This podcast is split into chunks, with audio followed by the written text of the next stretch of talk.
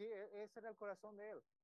O sea, la, la, la ley, la ley, la autoridad le decía, hey, anda a matar, anda a, a, a la batalla. Y ahora esto- no estoy diciendo que algo, es algo inmoral o incorrecto, pero eso era lo, lo que decía él. Dice, no, yo no quiero ir a matar gente, yo quiero ir a salvar a la gente, porque yo quiero ser como Cristo. Entonces mantengamos eso en mente eh, mientras vayamos a- aquí en el capítulo de Hechos, pero oremos. Señor Padre, eh, gracias por esta oportunidad, Señor, de, eh, de, estar acá con mis hermanos acá reunidos. Señor, gracias por el, privilegio, Padre, de, compartir tu palabra, que, que podamos estar acá en este país y poder escuchar de tu palabra tan libremente, Señor. Eh, gracias por esta eh, eh, oportunidad, Señor. Te pido que Padre, tú te quites el nerviosismo de mis, de, de mis labios, Señor, y que no sea tu, el Espíritu, eh, tu Espíritu, Señor, que habla a través de mí, Señor. Gracias nuevamente por cada uno de mis hermanos. Te pido también por nuestro pastor que está de vacaciones, que lo traigas sin eh, problemas de regreso, Señor, eh, eh, para aquí, para Kansas City. Eh, oramos en nombre de Jesús. Amén. Entonces, obviamente, antes de que empezar, vamos a hacer una pequeña revisión de lo que ya hemos visto las semanas anteriores. Entrando en el capítulo 4, hace dos semanas vimos del versículo, vimos una sesión del versículo del 1 al versículo 12. Dice, y una de las de retos que nos, el, nuestro pastor nos, dio, dice, aprovechando la oportunidad, ese fue el título de que nos, eh, eh, prácticamente fue el título y reto que nos, eh, que nos dio ese día nuestro pastor. Dice, pero más o menos para entrar en contexto, dice, Pedro y Juan son encarcelados por hacer prácticamente un milagro. Ese es más o menos el contexto de la historia que vamos a que, que, vemos en, esa eh, en esa parte. Recordemos que ellos estaban, esta persona que era paralítica eh, estaba dentro de una, o sea, estaba a las afueras de una, eh, por así decirlo, de una iglesia. Entonces ellos le pidieron, a, le pidieron a Juan y a Pedro, hey, ¿qué puede, nos puede dar algo? Y entonces Pedro dijo, bueno, no tenemos nada que darte, pero lo que podemos dar es milagro, el milagro de la sanación. Así que él fue, eh, fue sanado ese día. Uh, pero obviamente por el hecho de hacer ese milagro y estar hablando del Evangelio, Pedro y Juan fueron encarcelados por, por, por ese día. Y el, una de las cosas que me llamó la, la atención es en el, en el, hecho versículo, el, el, hecho capítulo 4, versículo 2, dice, y en ningún otro hay salvación, porque no hay otro nombre bajo el cielo dado los hombres en que podamos ser salvos. Mediante esta situación, el reto que nos dio también ese día, el pastor dijo, cada hijo de Dios tendrá que decidir si vemos las pruebas como oportunidades o como tribulación. O sea, va a nuestra decisión cuando estemos pasando por alguna prueba, lo vamos a ver como una oportunidad, una oportunidad para crecer, o prácticamente lo vamos a ver como una tribulación o una manera de quejarnos, en pocas palabras. Y déjeme aquí dar como un ejemplo aquí que siempre me gusta compartir con alguien. Eh, eh, si usted no sabe, yo soy parte del estoy parte del ministerio de la cárcel. Y una de las cosas que hay un testimonio de una persona que siempre me llama la atención y que prácticamente cuando me lo dijo fue bastante fuerte para mí. Uh, me dijo, porque la, bueno, sabemos que ahí la gente que está en la cárcel es, es como que su, es, prácticamente no, no, no tienen dónde ir, o sea, es, es como que tocaron el, el, el, la parte baja de sus vidas, eh, por así decirlo. Pero una de las cosas que él me dijo es, yo era una persona, era una persona muy violenta, me decía, que era una persona que prácticamente, eh, si podía, hubiese, le hubiese hecho daño a sus propios padres. Era una persona con alcoholismo y todas esas cosas. Uh, pero me dijo, una de las cosas que estoy agradecido porque estuvimos haciendo estudios bíblicos por, por, varios meses y al final como que ya, ya se dio por vencido, pero una de las cosas que me dijo fue que, ¿sabes qué? Me dijo, estoy agradecido de que Dios me puso en este lugar. Y yo quedé así como que, ¿y eso? Así porque como que esto no es el, el, el lugar más bonito de estar. Me dijo, estoy agradecido de que Dios me puso en este lugar porque si yo no hubiese estado en este lugar, yo nunca hubiese conocido al Señor y a Salvador como mi padre. Entonces, eso me pareció eh, con el reto que nos había dado nuestro pastor, viendo las pruebas. Él no lo, no lo tomó como una, uh, como una tribulación, sino prácticamente él lo tomó como una oportunidad. Esa fue la oportunidad que dio, en lo último quizás de su vida, le dio la oportunidad para que, hey, aquí estoy yo. Eso, eso lo, lo que le mostró. Y el otro, eh, el otro versículo es en el versículo 3 al 22 que vemos, vemos interactuando la oportunidad. Viendo lo que Pedro y Juan hacían, sabían que estos hombres sin letras y sin conocimiento académico, lo que demostró, uh, pero prácticamente nos daba a entender que su testimonio daba a entender o daba a, a hablar más de lo que ellos podrían decir. No sé, yo sé que muchos, eh, nosotros hemos escuchado la, la frase decir que la acción vale más que mil palabras. Entonces, es prácticamente yo tomé como, esa, como en esa situación, o sea, su acción, su testimonio, el testimonio de lo que había hecho Cristo en sus vidas, eran personas eh, sin educación, eran solamente pescadores, era prácticamente como que la gente que, que nunca fue a la escuela, por así decirlo, pero aún así, siendo una palabra tan indoctas, personas tan indoctas, eh, sin vocabulario, ellos estaban predicando la, la, palabra de Dios. Y una de las cosas que también me llamó mucho, muchísimo la atención es el versículo 22. Ah, ahí se pueden ir en sus Biblias, pero dice, ya que, en el, eh, ya que el hombre en quien se habían hecho este milagro de sanidad, o sea, el paralítico, tenía más de 40 años. Y me puse a pensar, dice, ¿por qué hace la mención de que tenía más de 40 años? Y a veces yo creo que mucha gente que no, uh, que, bueno, digo, lo puedo dar el ejemplo de la gente que llega a la, a la cárcel, una de, la, de, las cosas que dice, ah, usted es muy viejo. Yo, ten, yo, tenía, hace mucho tiempo estuvimos orando por un compañero de trabajo eh, que ya era mayor de edad, que siempre le trataba de predicar el, el, Evangelio, no sé si se acuerdan, pero se llama, se llama José Rodríguez. Uh, yo siempre me decía, hey, yo estoy muy viejo para eso, o sea, ya, ya, ya, ya no me importa. Uh, pero yo creo que aquí eso lo que, lo que lleva es para mí es nunca es tarde para que Dios haga un milagro en su vida. Quizás podemos tener eh, 50, Chava acaba de cumplir unos años, no voy a decir la edad, pero va a cumplir unos años, pero no, él, él, acaba de cumplir uh, unos años esta semana, pero a, a, lo que quiero llegar es que a pesar de que uno tenga tan la edad, yo creo que nunca es tarde para que Dios haga un milagro en su vida. Uh, pero eso, y ahora, ya empezando ahora con el tema, vamos, eh, uh, el título que le puse a, a ese tema es Respondiendo a la adversidad. Pero leamos el versículo 23. Vayamos a, a subirlos en el Hecho capítulo 4, el versículo 23. Dice, y le puse ese título como reportar.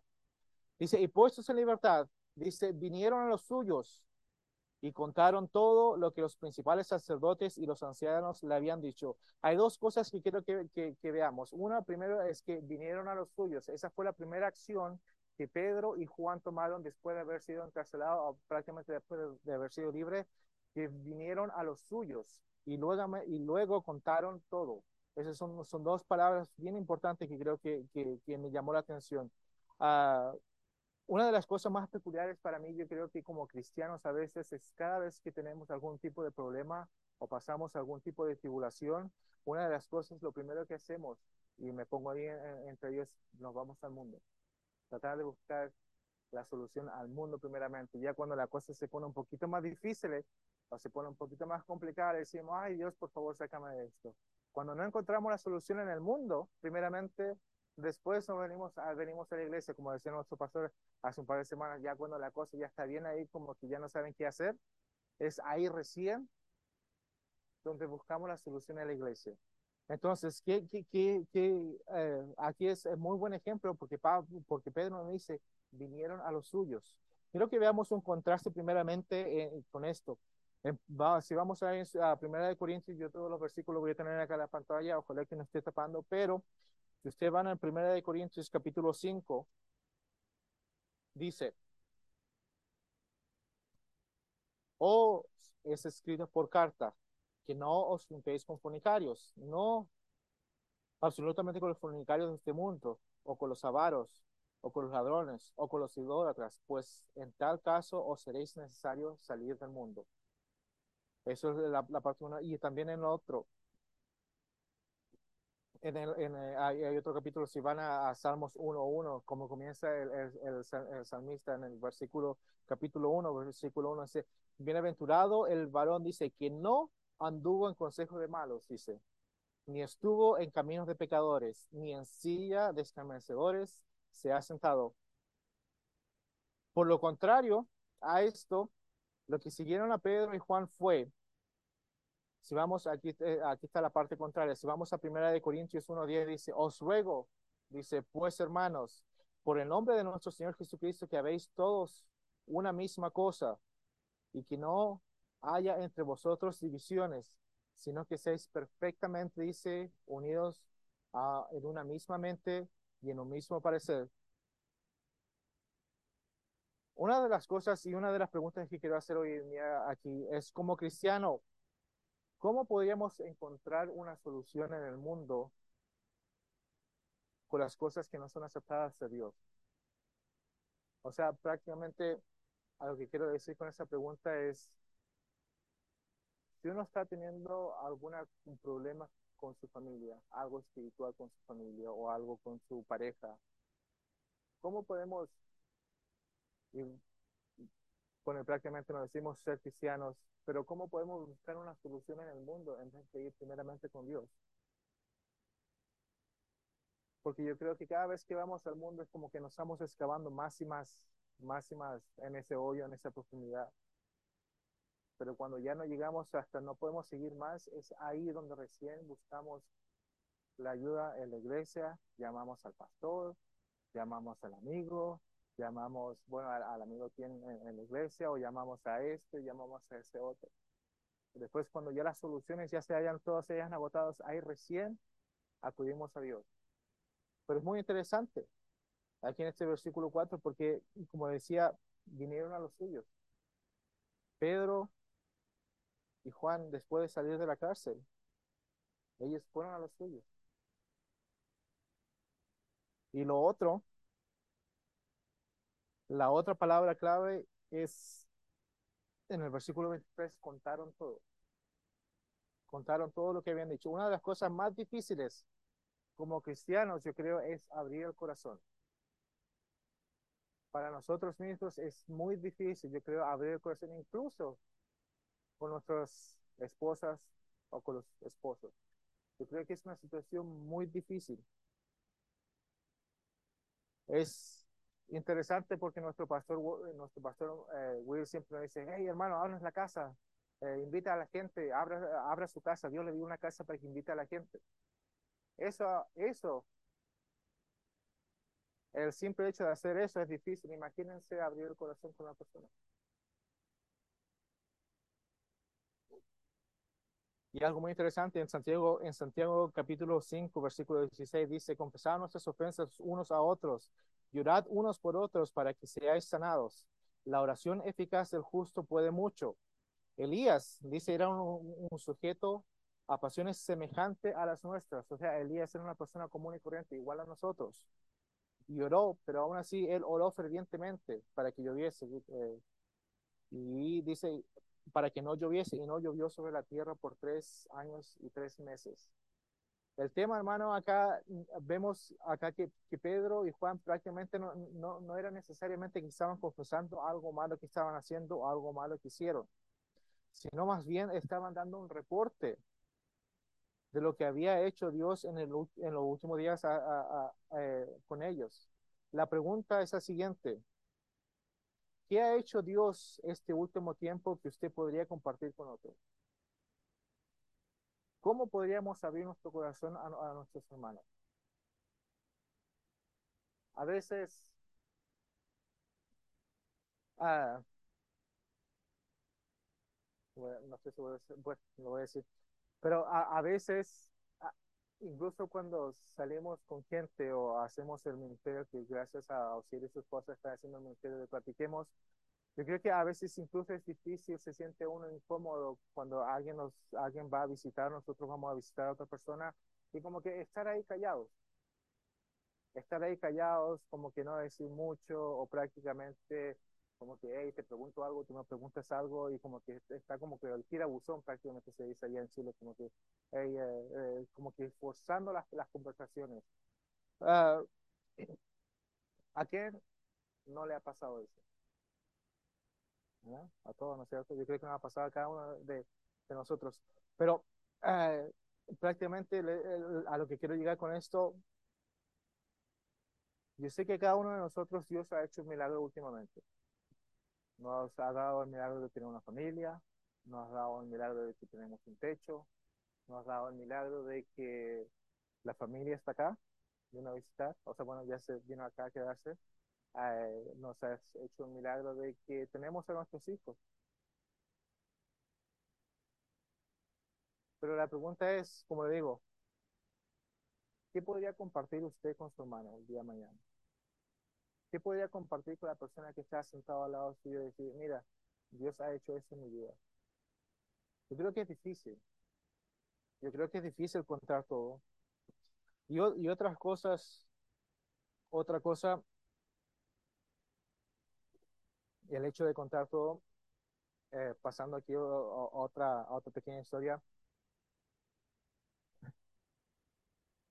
y, aquí esto prácticamente como entre, eh, voy a dar este ejemplo entre, entre varones. Ah, yo sé que muchos de nosotros, la gran mayoría de nosotros ha ido al estudio bíblico de varones. Y una de las cosas que siempre me ha llamado la atención, eh, que nuestro pastor siempre ha sido como que muy directo hacia con nosotros, para con nosotros en el hecho de, de decir cuáles son sus, eh, por así decirlo, debilidades con las que prácticamente está lidiando. No lo voy a decir ahora, así que, porque no quiero que quede grabado, pero eh, yo creo que entre los varones que estamos acá, yo creo que sabemos cuáles las cosas que él ha dicho. Ah, y, yo creo que una de las cosas, eh, lo que me sorprende, yo sé que eso cuesta mucho. Cuesta, cuesta un montón prácticamente decir, hey, yo tengo esta debilidad en mi vida. Con esta cosa estoy lidiando eh, en mi vida. O sea, e, es, prácticamente estoy, estoy tratando de, dar a Dios. Pero aún así yo creo que nuestro pastor siempre ha tenido como que el, valor, en pocas palabras, de, de, decir eh, abiertamente, hey, tengo esta debilidad. Y yo creo que eso nos ha ayudado mucho entre el grupo de, de hombres en el estudio a prácticamente decir, hey, no estamos solos en esto. Yo creo que uno puede tomar la, la imagen de que los pastores acá son personas santas, ¿no? Cada uno tenemos nuestras debilidades. Y esas debilidades, ¿la vamos a luchar solo o la vamos a compartir con nuestros hermanos? Ok, pasando, ya uy, pasa rápido el tiempo. El versículo 24 al 28 vamos a leer, pero el versículo 24 quiero hacer una pequeña pausa porque el versículo 24 eh, del, eh, del 24 dice, dice, y ellos, habiéndolo oído, alzaron unánimes la voz y dijeron, soberanos, soberano Señor, tú eres el Dios que hiciste el cielo y la tierra, el mar y todo lo que hay en ella. Este versículo, este título le puse la oración. Hermanos, este debería ser nuestra meta, no solamente como iglesia, sino como clase también, es el orar juntos siendo unánimes y con un mismo sentir. En, el capítulo, en, el libro de Mateo 28, 19 al 20 dice, otra vez os digo que si dos de vosotros se pusieran de acuerdo en la tierra acerca de cualquier cosa que pidieran, les será hecho por mi Padre que está en los cielos. Dice, porque donde están dos o tres congregados en mi nombre, allí estoy yo en medio de ellos. Y, ah, otra referencia dice, por, en Filipenses 4:6. Dice, por nada estéis afanosos, si no sean conocidas vuestras peticiones delante de Dios en toda oración y ruego, con acción de gracias. Y primera de Pedro 5, 7, eh, como digo, estoy yendo un poquito rápido, pero las primeras están acá, o sea, eh, pero lo puede anotar ahí en, su Biblia o lo puede anotar en su cuaderno, dice, pero en primera de Pedro 5, 7, echando toda vuestra ansiedad sobre Él, porque Él tiene cuidado de vosotros. Y aquí viene la pregunta clave, y aquí viene el, título de, de, esta, eh, eh, de prácticamente esta sección, dice, ¿cómo respondemos a la adversidad? Dice, ¿cómo respondemos a la adversidad? Es muy interesante porque cada vez, y no sé si a usted le pasa o le ha pasado, pero una de las cosas cuando hay, pasa algo malo en la vida de otro, especialmente cuando una persona o un hermano o alguien eh, su supervisor le hace algo malo, Yo creo que la primera reacción que uno toma es como que, como que decir, ay, ojalá que le pase algo a este, a este. Eso, ahí, ahí lo escuché. yo no lo dije. Pero es, yo creo que esa es la primera reacción que, que yo creo que más de alguna vez hemos tomado cuando alguien pasa o cuando alguien, es incluso lo voy a hacer un poquito más simple, cuando uno está manejando a alguien en, en, la, en la carretera y se le cruza a alguien, ahí, ahí primero hay la, la reacción. Yo creo que sabemos todo lo que estamos hablando, así que, pero en ese sentido, una de las cosas, a pesar a pesar de que Pedro y Juan estuvieron encarcelados y más aún fueron amenazados de que si ellos hablaban el Evangelio lo iban a prácticamente a, encarcelar nuevamente. ¿Cuál fue la acción de los creyentes? ¿Cuál fue la acción de ellos? No dijo, hey, oremos para que Dios saque a estos eh, líderes, o que los queme, o que alguna cosa, ¿no? En el versículo 4 dice, ellos habiendo oído, dice, alzaron unánimes la voz y dijeron, soberano, Señor, tú eres Dios que hiciste el cielo y la tierra, el mar y todo lo que hay en él. Esa fue la reacción, esa fue la respuesta que tuvieron. Alabar a Dios. Reconocer quién era Dios. Reconocer quién era el Señor. En la misma carta de Pedro contestó eso. Es muy interesante. Eh, por eso a mí me, fascina la Biblia, porque en primera de Pedro 3, 18 dice, finalmente sé todo del mismo sentir, dice, compasivos, amados, fraternalmente misericordiosos, amigables. Dice en versículo 9, muy importante, dice, no devolviendo mal por mal. Eso lo dice en la, carta de Pedro. Ni maldición por maldición, sino que por lo contrario dice, bendecid, sabiendo que fuiste llamados para que heredaseis bendición. Ese era el corazón de Pablo y el deseo de Pablo para los suyos, que ser unánimes con él una, un, autor bastante importante, o sea, eh, que se llama Warren eh, escribió, dice, eh, escribió esto, dice, el nombre de Jesucristo no ha perdido su poder en lo absoluto. Dice, pero muchos, muchos de los hijos de Dios han perdido su poder porque dejaron de orar al soberano, al Dios soberano.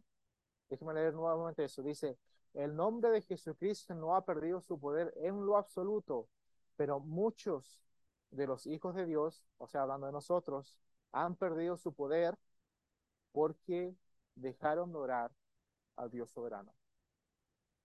La oración, hermano, la oración es muy importante. Es algo que tomamos muy serio. Hoy día me, me, llamó mucho la atención, eh, si estuvieron en la mañana, acerca de Álvaro. Álvaro Biones, eh, sus papás son de Perú, eh, pero una de las cosas que dijo muy importante, él viendo el testimonio de un hermano, que creo que dijo que fue su primer viaje misionero, pero viendo el testimonio de un hermano cómo oraba, eh, prácticamente fue el testimonio de decir, hey, así de importante debería ser la oración en mi vida, así de fervente, de fervente prácticamente debería ser la oración en nuestra vida. Y aquí doy un pequeño anuncio también. No se olviden, los martes tenemos oración. Los martes tenemos oración. Hay traducción, no hay excusas. Los martes a las 7 de la tarde nos juntamos acá a orar como iglesia. Volviendo aquí al tema, entonces esa era prácticamente, esa fue la oración. Eh, lo primero que dijeron, lo primero que salió de la boca de los hermanos, prácticamente estuvieron unánimes, estuvieron juntos en un mismo pensar y daron y dieron gracias a Dios, alabaron a Dios, reconocieron quién era Dios primeramente en el versículo, en el versículo vamos a, vamos a un ahora sí voy a ir un poquito más rápido, pero dice en el versículo del 28, ah, del 26 al 28, vemos la luz de las promesas. Ese fue el título que yo le puse, lo pueden poner si quieren en sus Biblias, ahí al lado de, esos, de, esa parte dice, en el versículo 25 dice, porque por, eh, que por boca de David, tu siervo dijiste, ¿Por qué se amontonan las gentes y los pueblos piensan cosas vanas? Dice, se reunieron los reyes de la tierra y los principales se juntaron en contra del Señor y en contra de, Jesucristo. Dice, porque verdaderamente se unieron entre las, en, esta ciudad contra tu santo Hijo Jesús. Dice, ¿a quién ungiste? Herodes y Poncio Pilato. Dice, con los gentiles y el pueblo de Israel. Dice, para hacer cuanto tu mano y tu consejo habían antes determinado que sucederá. Los creyentes, nosotros como creyentes a veces muchos nos enfocamos en el problema en vez de enfocarnos en las promesas de las escrituras. Aquí lo que se está recalcando o lo que prácticamente los, los, eh, los creyentes eh, ahí en ese entonces estaban eh, resaltando era el Salmo 2.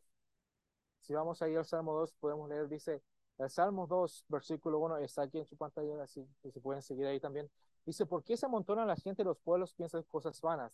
Dice, se levantaron los reyes de la tierra y príncipes consultaron unidos contra Jehová, dice, contra su ungido, uh, ungido diciendo, rompamos sus ligaduras y echemos de vosotros sus cuerdas. El que no mora en el cielo se reirá.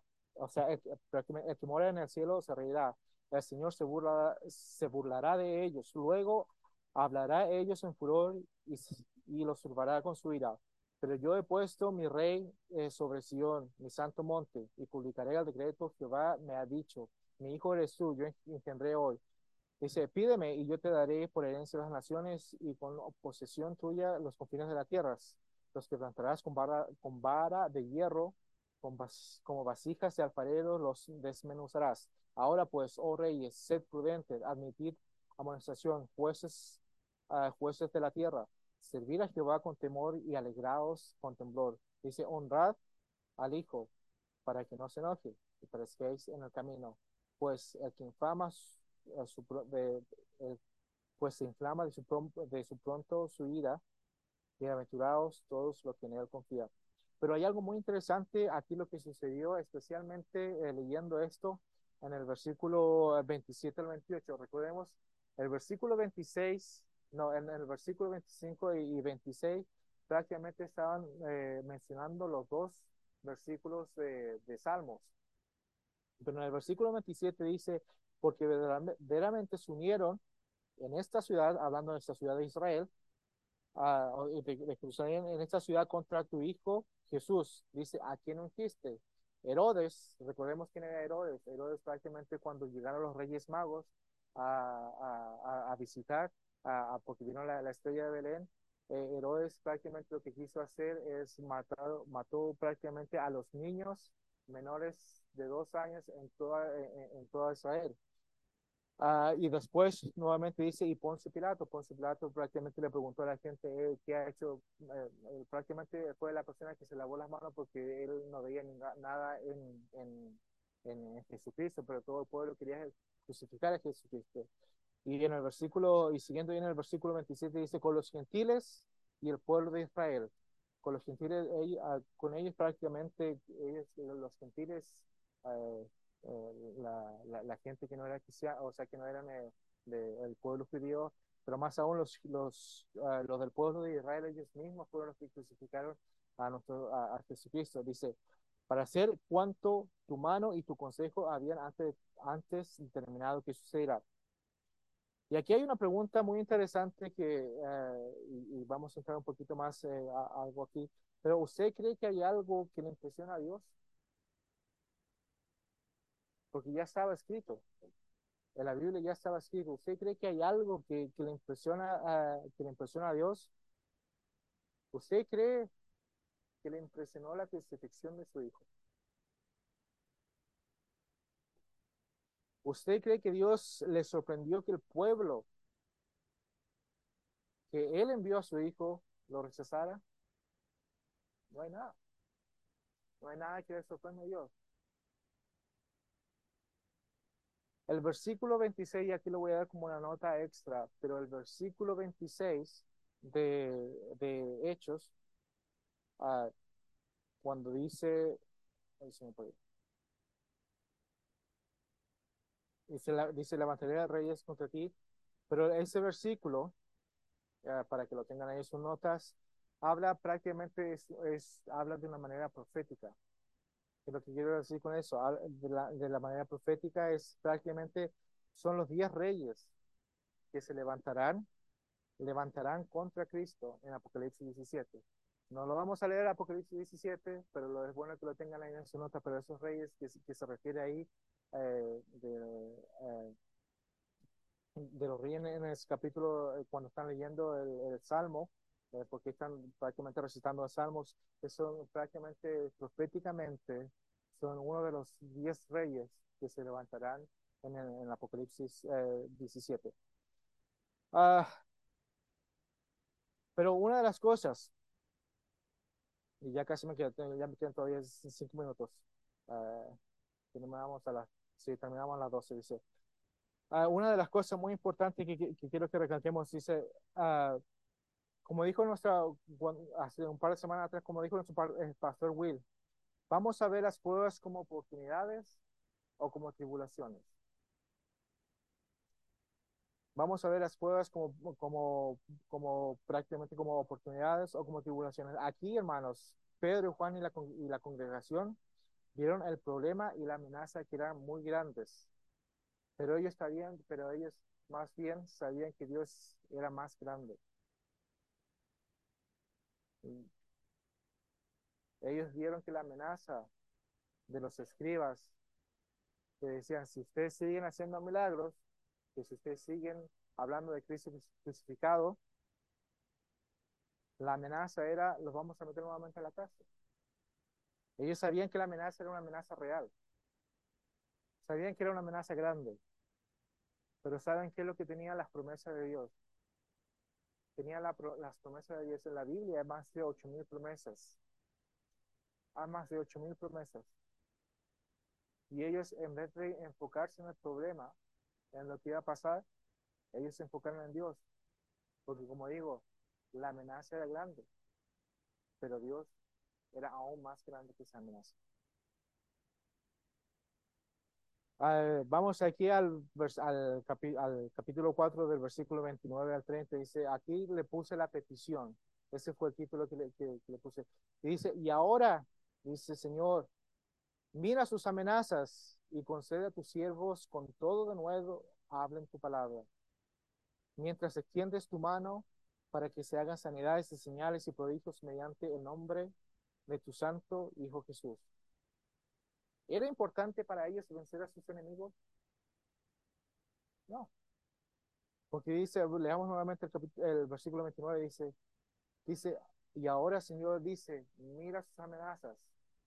Le dice, mira sus amenazas. No le dice, hey, eh, la persona que me amenazó, le dice, eh, envíalo al infierno. Eso no, dice la, eh, eso no es lo que dice, sino que dice, mira las amenazas.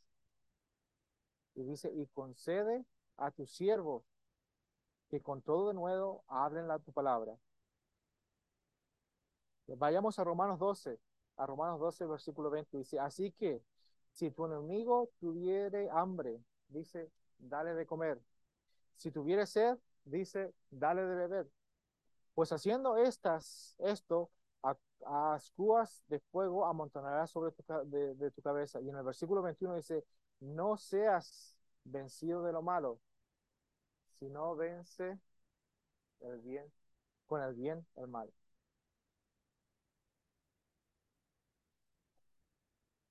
Otra referencia en, el, en Efesios, eh, Efesios eh, 4.29 dice, ninguna palabra corrompida salga de vuestra boca, sino la que, la que sea buena para la necesaria edificación a fin de dar gracias a los oyentes. En en el Romanos 15 nuevamente dice, porque las cosas que se escribieron antes para nuestras enseñanzas se escribieron a fin de que por la paciencia y la consolación de las escrituras, dice, tengamos esperanza. Y la última, eh, la última, dice, ¿quién es sabio y entendido entre vosotros? Santiago 3:13. Muestre por la buena conducta sus obras en la sabia macedumbre. Entonces, si volvemos nuevamente, eh, vayan, vuelvan a sus, a sus Biblias. Dice, y Señor dice, mira sus amenazas y concede a tus siervos que con todo de nuevo hablen tu palabra, mientras extiende sus manos para que hagan sanidades y señales y prodigios mediante el nombre de, de, tu santo Hijo Jesús. Entonces, ¿qué, ¿cuál era la oración aquí? La oración no era en contra de los enemigos, sino que ellos para que pudieran seguir predicando el Evangelio en, en, en, en, la ciudad, para que sigan predicando el Evangelio en, esa ciudad, para que sigan sigan haciendo milagros, sigan haciendo señales y prodigios en ese entonces. Ese era el propósito, pero ¿cuál era el propósito más importante? Lo que querían hacer ellos era hacer la voluntad de Dios. Ese era el propósito de la vida de ellos, es hacer la voluntad de Dios. Porque sabía que iban a haber oposición, sabía, ellos sabían que al predicar el Evangelio iban a tener oposición ya sea por los reyes de este mundo o por el enemigo por Satanás. Que iba a ser lo imposible para que ellos no predicaran el Evangelio. Ellos no querían, no le pidieron a Dios, hey, Dios, quítame a mis enemigos, ponlo a mis pies. No. Ellos querían hacer la voluntad de Dios. Ese era su propósito. Y ahora, ¿cuál es la voluntad de Dios? Usted no sabe, vayamos a Primera Tesalonicenses 4.3. Primera de Tesalonicenses 4.3. Pues la voluntad de Dios es vuestra santificación. Dios apartéis de fornicación. Apartados eh, eh, la voluntad de Dios es eh, vuestra santificación, prácticamente ser apartado del pecado. a eso es lo que se refiere la santificación. Que cada uno de vosotros sepa tener su propia esposa en santidad y honor no en, pasiones, no en pasión de concupiscencia por los gentiles que no conocen a Dios. Dice que ninguno agravie ni engañe en nada a su hermano, porque el Señor es vengador de todo eso. Dice, porque el Señor es vengador de todo eso. No dice que nosotros somos los vengadores de ellos, sino que el Señor es el vengador. Como ya os hemos dicho y testificado, pues no nos ha llamado Dios a inmundicia, sino a santificación. Así que el que desecha esto no desecha al hombre, sino a Dios, que también nos dio su espíritu. Nuestras vidas prácticamente deberían reflejar la voluntad de Dios en lo que hacemos, nuestro caminar y hablar. Eso es una cosa muy importante, que nuestras vidas reflejen la voluntad de Dios. Nuestro caminar y nuestro hablar. Hay otra cosa muy importante que dijo hoy eh, Álvaro eh, en la mañana, que dijo, nosotros siempre estamos haciendo discípulos, siempre. Y no se refería a que nosotros siempre estamos haciendo con el discípulo que estamos con el, con el libro la esta semana, no. Si nosotros somos padres, estamos haciendo discípulos con nuestros hijos. Si nosotros trabajamos y tenemos compañeros de trabajo, estamos haciendo discípulos ahí porque las personas nos están mirando. Nuestra persona están viendo nuestro carácter, nuestra persona están viendo lo que decimos, las personas están escuchando lo que hablamos. Así, eh, y eso es lo que se refería, porque nosotros siempre estamos haciendo discípulos. Por eso dice, hagamos la voluntad de Dios en todo lo que hacemos. En nuestro caminar, en nuestro hablar y en nuestro hacer. Seamos intencionales con lo que pedimos y con lo que hacemos. Ser intencionales. Y el último capítulo, ya para, eh, el último versículo, perdón, para cerrar, dice, cuando hubieron orado, el lugar en que estaban congregados tembló y todos fueron llenos del Espíritu Santo y hablaban con de nuevo la palabra de Dios. Aquí hay algo, algo que, que, que me llamó mucho la atención. Eh, yo traté de hacer este, este pasaje haciendo, tratando de hacer lo más práctico posible, pero algo que me llamó mucho la atención hemos visto a las personas que, que han visto eh, eh, o han estado con nosotros este año, empezamos creo que en verano, si no me equivoco, el libro de los hechos. Uh, si usted se perdió un par de clases, todo está en línea. Pero hay una de las cosas que me llamó la atención porque en el libro de los hechos habla mucho del tema de las lenguas. Y sé que mucha gente se, se, se confunde o diversa esta parte del libro, pero dice siempre, si usted va del capítulo, uh, empieza, yo creo que del capítulo 2, cuando empieza a decir, la gente que fueron llenas del Espíritu Santo, dicen, uh, en, el capítulo 2 hasta ahora, decía que empezaron a hablar en lenguas. Eso es lo que decía siempre, cuando la gente se llenaba del Espíritu Santo, empezaron a hablar en lenguas. Pero acá hay algo muy importante que dice en el versículo 31. Dice, cuando vieron eh, orado, el lugar en que estaban congregados tembló. Dice, y todos, dice, fueron llenos del Espíritu Santo. Dice, todos fueron eh, llenos del Espíritu Santo y hablando con de nuevo la palabra de Dios. Ahí dice, no estaba hablando en lenguas. sino que estaban hablando con de nuevo la palabra de Dios. Y para mí eso me llamó mucho la atención. Uh, yo personalmente digo, es eh, bueno, no me voy a meter mucho con el tema de la lengua porque ya, ya lo hemos hablado, pero una de las cosas que, que, que, que, para mí, eh, eh, yo creo que el, eso, el, el, el, hablar en, en uh, yo creo que prácticamente hay mucha correlación con el tema de hablar de las cosas de Dios. Porque eh, recordemos que en ese entonces eh, Jesucristo eh, nos fue aceptado en el pueblo de Israel, entonces hablar, hablar de Jesucristo para ellos es algo como nuevo, algo, algo, algo que prácticamente que, uno no, que ellos no sabían, pero hoy, hoy día en sí podemos hablarlo libremente. Uh, pero hay una referencia, sí, uh, mirad pues con diligencia cómo andéis, y dice en, en, en Efesios, en Efesios, uh, vayamos a una referencia de Efesios 5, dice, mirad pues con diligencia cómo andéis, no como necios, sino como sabios. Dice, aprovechando bien el tiempo porque los días son malos. Dice, por tanto, no seáis insensatos, sino eh, entendidos de cuál sea la voluntad del Señor. Dice, no os embriaguéis con vino, de la cual hay disolución, antes piense lleno del Espíritu Santo, hablando entre vosotros con salmos, con himnos y cánticos espirituales, cantando y alabando al Señor en vuestros corazones dando siempre gracias por todo a Dios y al Padre en el nombre de nuestro Señor Jesucristo. Dice, someteos unos a otros en el temor de Dios. Y el último pasaje, el último que, quiero compartir en el Colosenses 3.16, dice, la palabra de Cristo muere en abundancia en, en vosotros, enseñándonos y exhortándonos unos a otros en toda sabiduría. Dice, cantando con gracias en vuestros corazones el Señor con salmos e himnos y cánticos espirituales Dice, y todo lo que hacéis, sea de palabra o de hecho, dice, hacerlo todo en el nombre del Señor Jesús, dando gracias a Dios Padre por medio de él. Y antes de terminar, me gustaría que se nos fuéramos con, con, esta, ah, con esta palabra. Todo lo que vimos el capítulo 23 ah, Ah, o sea, del capítulo, el capítulo 4 de Hechos, el versículo 23 al, al versículo eh, 31 eh, dice, el confesar, decimos el confesar, o prácticamente y ser abiertos con nuestros hermanos, dice, nos lleva a la oración y al mantenernos a la luz de las promesas de Dios. Y nuestras peticiones y nuestro hablar se alinean a la voluntad de Dios. Déjenme repetir eso. El confesar y ser abiertos con nuestros hermanos, dice, nos lleva a la oración.